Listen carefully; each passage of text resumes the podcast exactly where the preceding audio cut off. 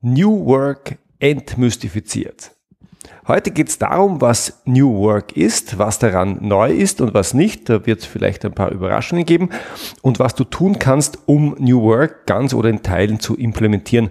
Und zwar sowohl mit Blick auf das Unternehmen als auch individuell, weil man kann New Work auch individuell implementieren. Schwer zu glauben. Wir kommen dazu. Ich bin Georg Jocham. Herzlich willkommen zu einer weiteren Folge von Entscheidend besser das ist der Podcast für alle, die dafür sorgen, dass in Unternehmen besser und schneller entschieden wird und dass Meetings deutlich kürzer werden, sei es in der Rolle als Entscheider oder, aber in der Rolle als Projektmanager oder Experte.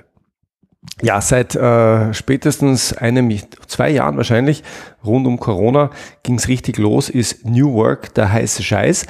Und ähm, darüber wurde schon in vielen Podcasts berichtet. Und für mich gibt es zwei Anlassfälle, um über das Thema zu sprechen.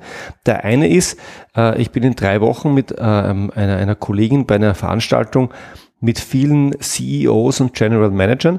Und ähm, die haben im Vorfeld äh, bekannt gegeben, für welche Themen sie sich interessieren. Und da kam sehr häufig das Thema New Work und das neue Arbeiten. Das ist das eine. Ich äh, bin quasi gezwungen gewesen, um gesprächsfähig zu sein, äh, mich mit dem Thema auseinanderzusetzen. Und das Zweite ist, ich höre immer wieder, äh, wenn ich Leuten erzähle, was wir hier so machen, nämlich wir zeigen ProjektmanagerInnen oder ExpertInnen, wie sie Entscheidungen so vorbereiten, dass Entscheider entscheiden. Dann sagen die regelmäßig, ja, aber jetzt kommt New Work und dann braucht man ja das, was ihr macht, nicht mehr. Das höre ich jetzt schon seit mehreren Jahren. Und zu Beginn war ich ähm, unruhig. Inzwischen bin ich sehr, sehr entspannt. Ich glaube, das, was wir hier machen, geht nicht mehr weg. Und ähm, auch wenn ganz viel New Work passiert, ähm, braucht man uns tendenziell eher nicht weniger, sondern man braucht uns mehr.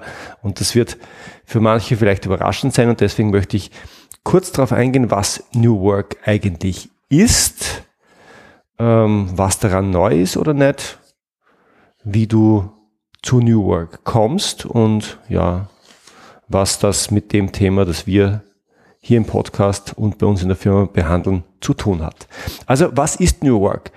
Erstmal Vorsicht, wenn du das Thema googelst oder auch in ChatGPT eingibst, ist relativ wurscht, dann Welcome to the World of Bullshit Bingo, weil, also das ist zum Teil schwer aus, auszuhalten, was da daherkommt. Da stehen ganz viele äh, Dinge, die so keinen Sinn ergeben können. Wenn man es aber ein bisschen mh, hm, dann auf, das, auf die wesentlichen Elemente runterstreicht, dann bleiben ein paar Dinge über, nämlich es bleibt immer wieder der Begriff Freiheit über, äh, Autonomie, selbst entscheiden dürfen. Es bleibt immer wieder das Thema Selbstständigkeit über. Also Selbstständigkeit ist nicht nur Freiheit, sondern auch die Verantwortung für die Freiheit, wenn man so will. Es kommt immer wieder vor das Thema sinnstiftende Arbeit. Also nicht, äh, ja, du wie im Bergwerk hier schuften und dann mach mal und ohne Sinn und Verstand, sondern sinnstiftende Arbeit. Und dann gibt es viele Begriffe, die damit verbunden auch immer wieder kommen und die sind dann Homeoffice, äh, Teilzeit, freie Wahl der Arbeitszeiten, buntere Erwerbsbiografien, Sabbatical, solche Dinge. Äh, und das ist das, was New Work ausmacht. Und ich habe auf dem Thema herumgekaut, bis mich eine Erkenntnis äh, gestreift hat. Nämlich, ich habe gemerkt, wenn ich es an diesen Begriffen festmache, dann habe ich vor zehn Jahren auch schon ziemlich viel New Work gemacht. Und zwar nicht in meiner Funktion als Selbstständiger oder als Geschäftsführer einer eigenen GmbH, sondern als Führungskraft im Konzern. Also ich, vor zehn Jahren war ich Führungskraft im Konzern, mehrere Jahre lang Ebene unterm Vorstand.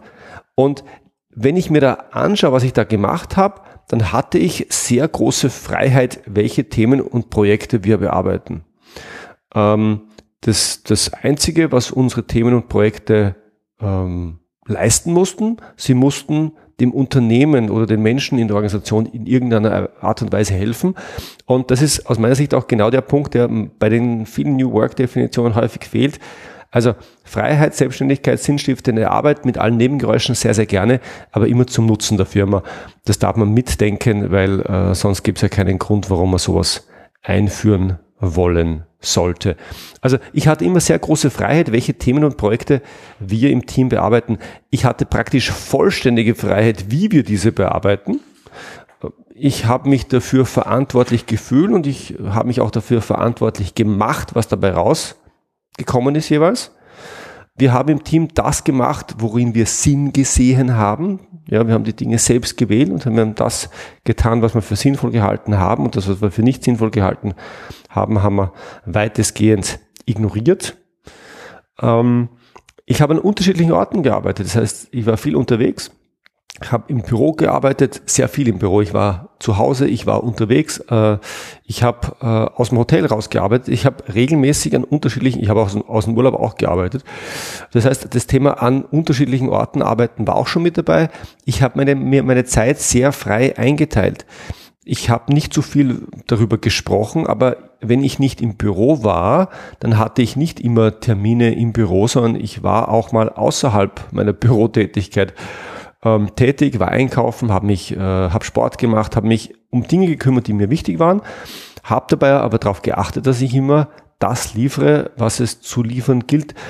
Äh, aber es hat mich auch nie jemand gefragt, war, wo ich bin und was ich wann genau mache. Ich habe mich, wenn man so will, ich habe mich freigespielt. Äh, ich habe eine umfassende Ausbildung über mehrere Jahre gemacht. Ich habe den CFA, den Chartered Financial Analyst gemacht, eine wirklich umfangreiche und eine wirklich schwierige Ausbildung, so viel zum Thema Unterbrechung der Erwerbsbiografie. Und ich bin dann auch aus meiner Führungsrolle raus in Elternzeit gegangen, habe dann meine Führung, also zum anlässlich der Geburt unseres zweiten Sohns, bin ich in Elternteilzeit gegangen, habe äh, zurückgeschraubt auf, ich glaube, 10 oder 20 Stunden pro Woche und äh, habe dann, nachdem meine Nachfolgerin äh, ins Burnout geschlittert ist, ähm, den Job wieder ähm, aus, in Teilzeit übernommen. Das heißt, ich habe in Wirklichkeit ganz, ganz vieles von dem, was ich vorher erwähnt habe, äh, was äh, New Work konstituiert oder was, was die zentralen Elemente von New Work sind, das habe ich gemacht. Ich hatte große Freiheit. Ich habe sehr selbstständig gearbeitet. gearbeitet. Ich habe darauf geachtet, dass meine Arbeit und die Arbeit meines Teams sinnstiftend ist. Und mein Team hat es auch in vielen Bereichen gemacht. Also ich denke an, an, Kolleginnen, die sich bei mir, ich war im Konzerncontrolling, ich habe das geleitet, die sich um das Thema Konsolidierung gekümmert haben.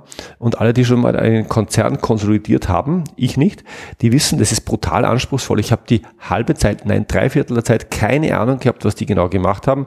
Die haben sich selbstständig um das Thema gekümmert. Ich habe die weitgehend in Ruhe gelassen. Und mh, mm, ich hätte es mir an ein paar Stellen anders gewünscht. Ich hätte, mm, hätte mich an ein paar Stellen ganz gerne besser mit den Themen ausgekannt. Aber so war das halt. Ich habe die Leitplanken und die Ziele vorgegeben und die KollegInnen, in dem Fall waren es zwei Kollegen, haben sich sehr, sehr selbstständig um die Themen gearbeitet. Ich habe aus dem Homeoffice, ich habe von überall gearbeitet, ich war in Teilzeit, ich habe meine Erwerbsbiografie äh, bunter gemacht und ein Sabbatical habe ich nicht gemacht, aber Elternteilzeit geht, glaube ich, in eine ganz ähnliche Richtung. Und mein Takeaway an der Stelle war, wenn ich mir meine eigene Karriere durchschaue, dann hatte ich jetzt oder meine eigene Situation damals im Konzern, dann hatte ich ja nicht einen unglaublich progressiven Chef, das war damals mein Vorstand, das war einfach nur eine sehr, sehr gute Führungskraft, also lieber Josef Halbmeier, Kompliment, sehr, sehr gute Führungskraft, äh, in Kombination mit einem guten Mitarbeiter. Das nehme ich für mich persönlich in Anspruch. Ich glaube, ich war gut. Und ich glaube, New Work oder sowas ähnliches entsteht immer dann, wenn gute Führungskräfte mit guten Mitarbeitern zusammenarbeiten und jetzt auf den Nebensatz achten und wenn sie nicht durch äh, Vorgaben in irgendeiner Form ausgebremst oder gehindert werden. Weil in großen Organisationen gibt es immer wieder Regeln und Richtlinien und Dinge, an die man sich einfach halten muss, die solche, ja, die viele Freiheitsgrade an der einen oder anderen Stelle verunmöglichen. Und natürlich war ich eben Bereichsleiter, da kann man sich ein paar Dinge leisten und erlauben, die man sich vielleicht auf andere Ebene nicht traut. Also nochmal, ich glaube, vieles von dem, was New Work ausmacht, entsteht, wenn gute Führungskräfte mit guten MitarbeiterInnen zusammenarbeiten und wenn die einen und die anderen nicht zu sehr durch Vorgaben in irgendeiner Form ähm, gehindert werden.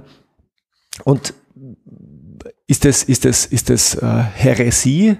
Also ähm, klopfe ich jetzt gerade an die Tür oder der, der, der New Work Kirche und, und, und klebte meine Thesen an. Nein, ich glaube, ich glaube, es ist einfach ein, ein, ein Konzept, das seinen Sinn hat, das aber an ein paar Stellen ein bisschen von der falschen Seite gedacht ist. Und was ich damit meine, zeige ich dir, äh, indem ich dir zeige oder erkläre, erkläre, wie ich verstehe, dass man New Work am besten einführt. Und das ist überhaupt nichts Neues.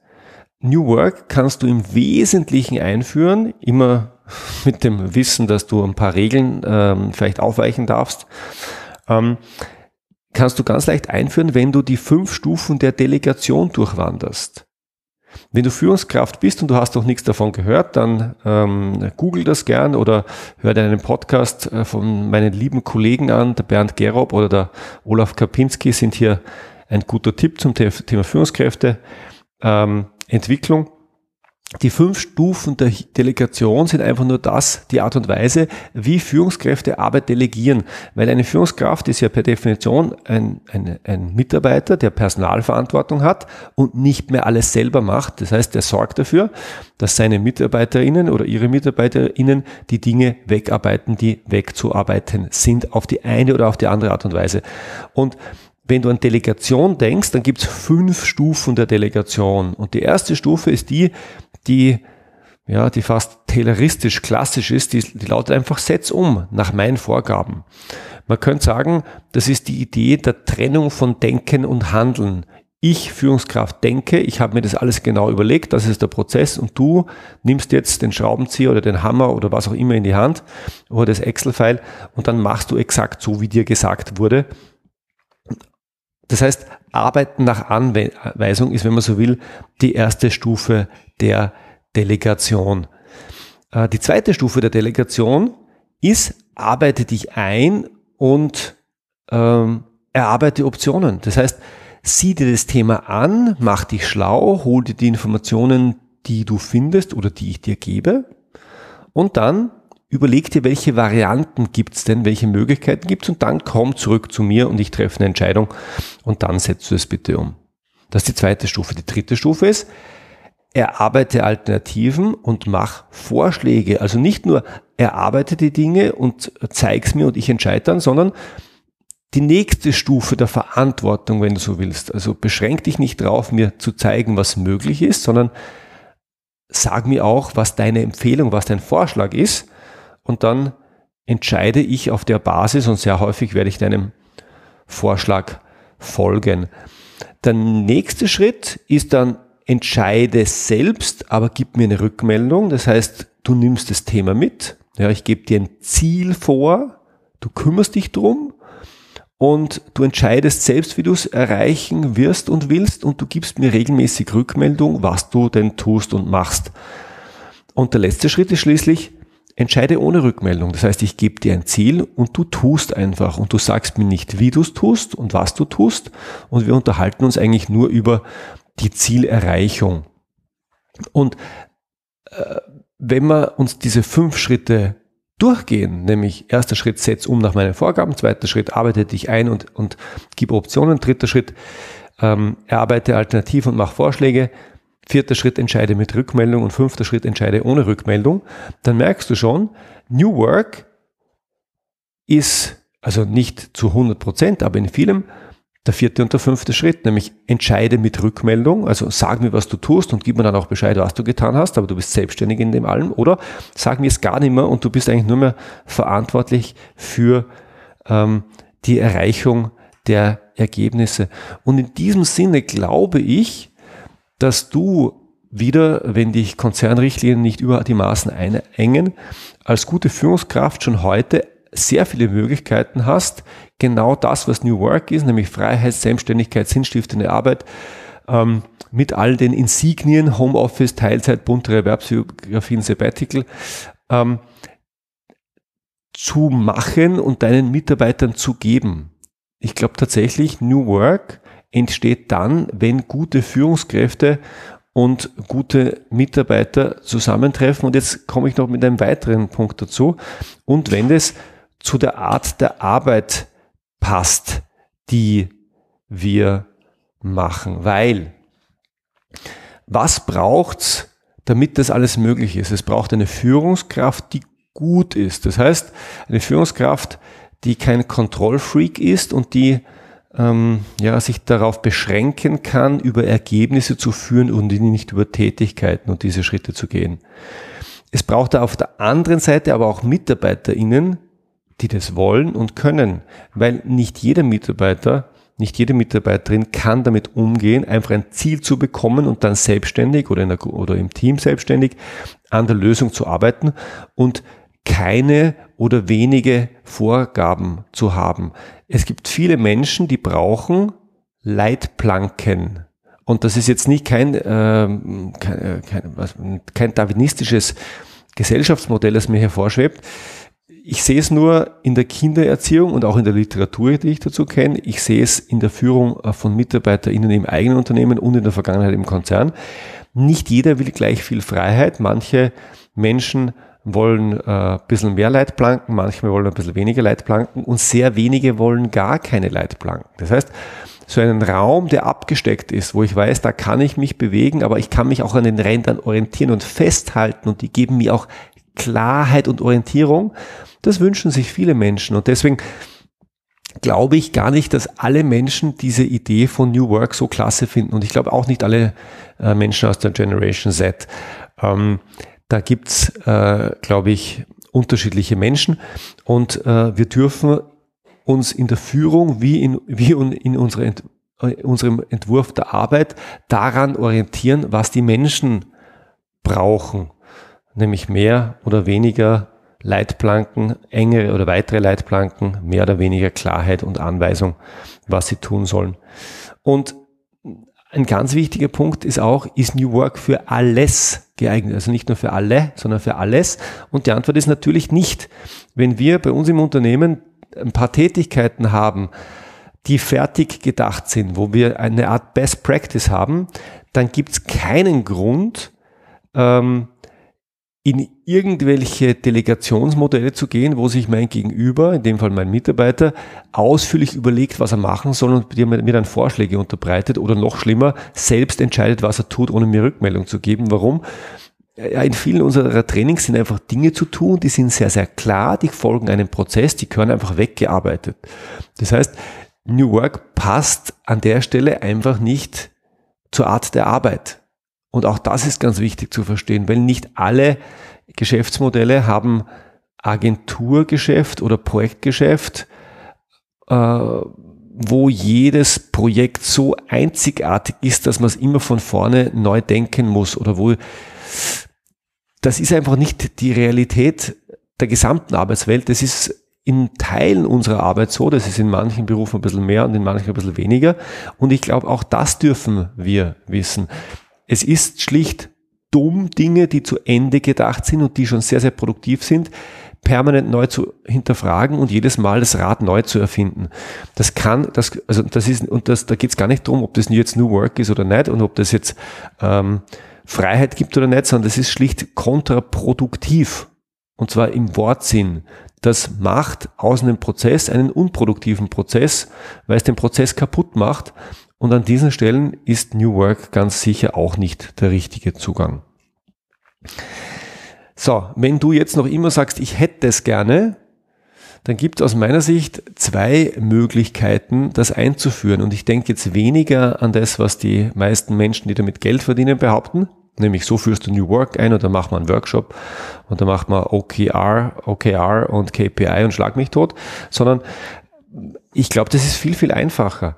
Nämlich wenn du Führungskraft bist und du würdest gern dorthin kommen, dass deine MitarbeiterInnen entscheiden ohne Rückmeldungen in der Endausbaustufe, ja, dann darfst du ihnen zuerst mal diese Delegationsstufen näher bringen. Das heißt, erklären, welche Delegationsstufen es gibt, zeigen, wo auf diese, diesen Delegationsstufen wir im Unternehmen oder in der Abteilung mit jedem einzelnen Thema sind und wo wir hinwollen, weil normalerweise ist man mit unterschiedlichen Themen, unterschiedlichen Tätigkeiten auf unterschiedlichen Stufen ähm, und du willst auch mit, nicht mit jedem Thema ähm, zu entscheide ohne Rückmeldung, sondern du willst bei manchen ein bisschen früher stoppen. Das heißt, der erste Schritt ist wirklich transparent, zeig das Modell her und dann zeig den Leuten, wo du bist und wo du hin willst.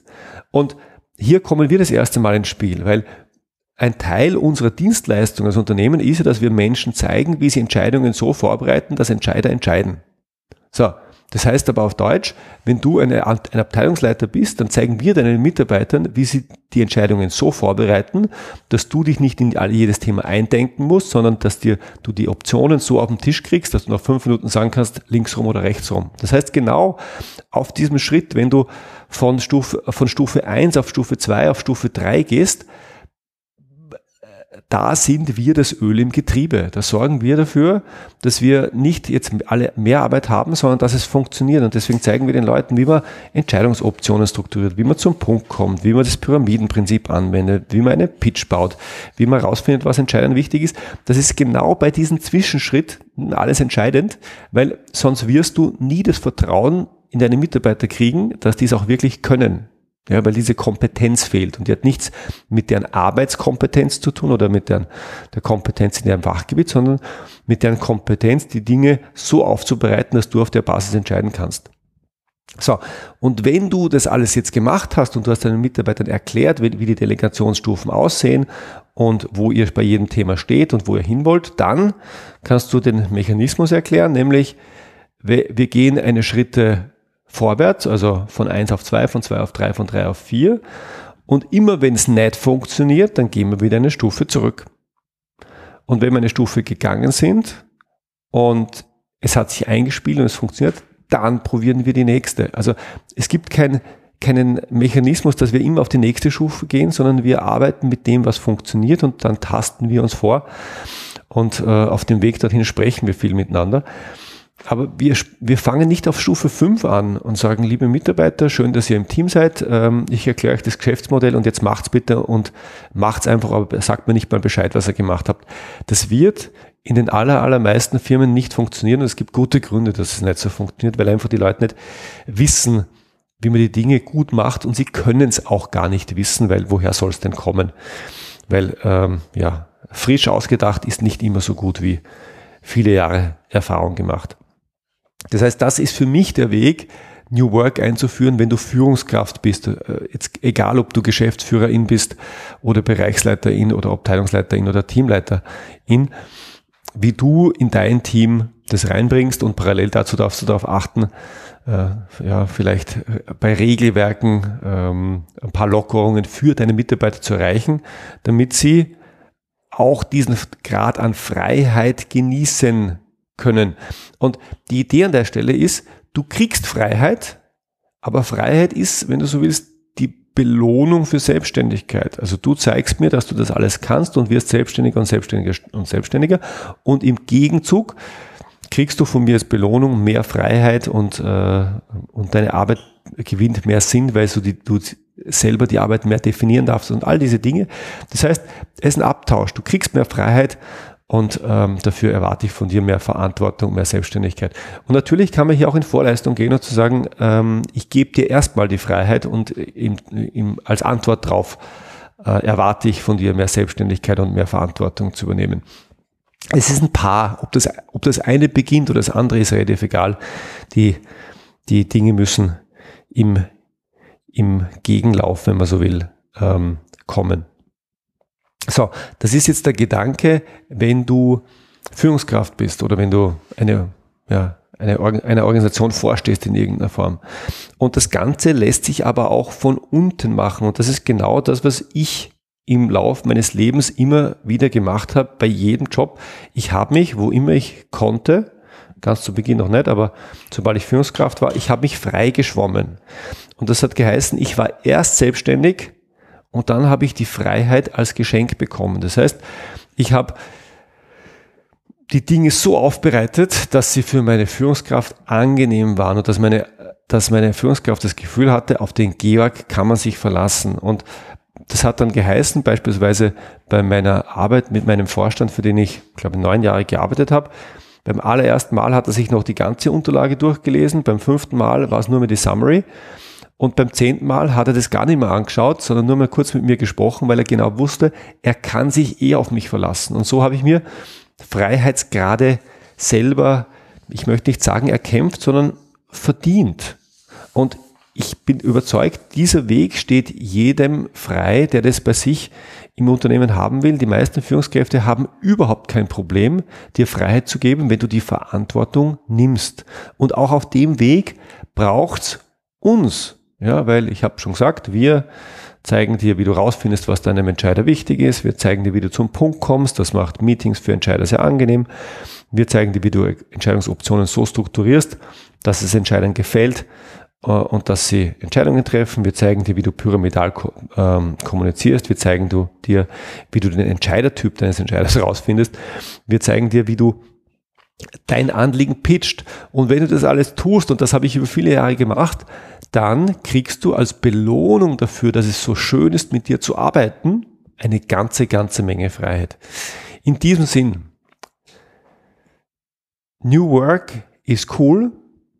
New Work ist etwas, das man als Mitarbeiterin durchaus fordern sollte, aber sei dir bewusst, wenn du das forderst, dann kriegst du zwar was, aber du bezahlst auch einen Preis dafür. Nämlich der Preis für Freiheit und Gestaltungsmöglichkeit ist immer Verantwortung und weniger Sicherheit. Und du darfst für dich individuell entscheiden, ob du das haben möchtest.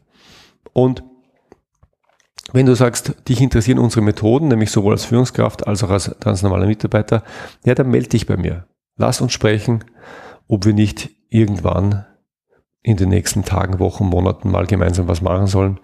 Weil ich bin fest davon überzeugt, auf dem Weg zu New Work, wenn du nicht äh, von 0 auf 100 springen möchtest, was ich nicht empfehlen würde, wirst du das, was wir hier machen, ganz, ganz dringend brauchen. In diesem Sinne, ich freue mich auf Rückmeldung. Bis zum nächsten Mal. Servus.